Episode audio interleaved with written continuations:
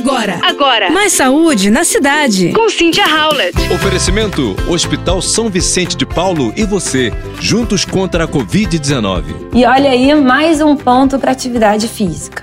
Você sabia que ela pode melhorar a nossa memória?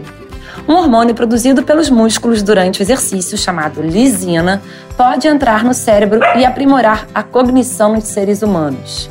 Isso é o que sugere um novo estudo intrigante que mostra como o exercício pode sim melhorar a saúde do cérebro.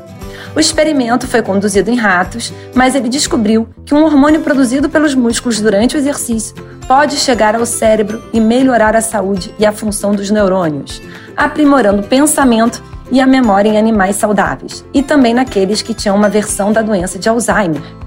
Pesquisas anteriores mostram que as pessoas produzem o mesmo hormônio durante o exercício.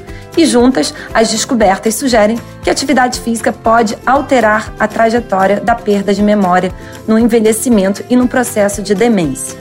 Portanto, já temos várias evidências de que o exercício é bom sim para o cérebro. Estudos em pessoas e animais mostram que o exercício estimula a criação de novos neurônios no centro de memória do cérebro e, em seguida, ajuda essas novas células a sobreviver, amadurecer e se integrar à rede neural do cérebro, onde podem ajudar no pensamento e na memória.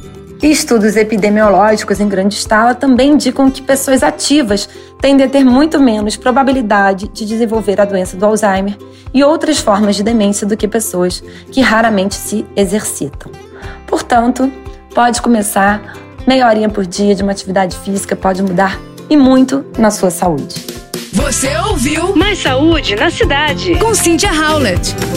Oferecimento: Hospital São Vicente de Paulo e você, juntos contra a Covid-19.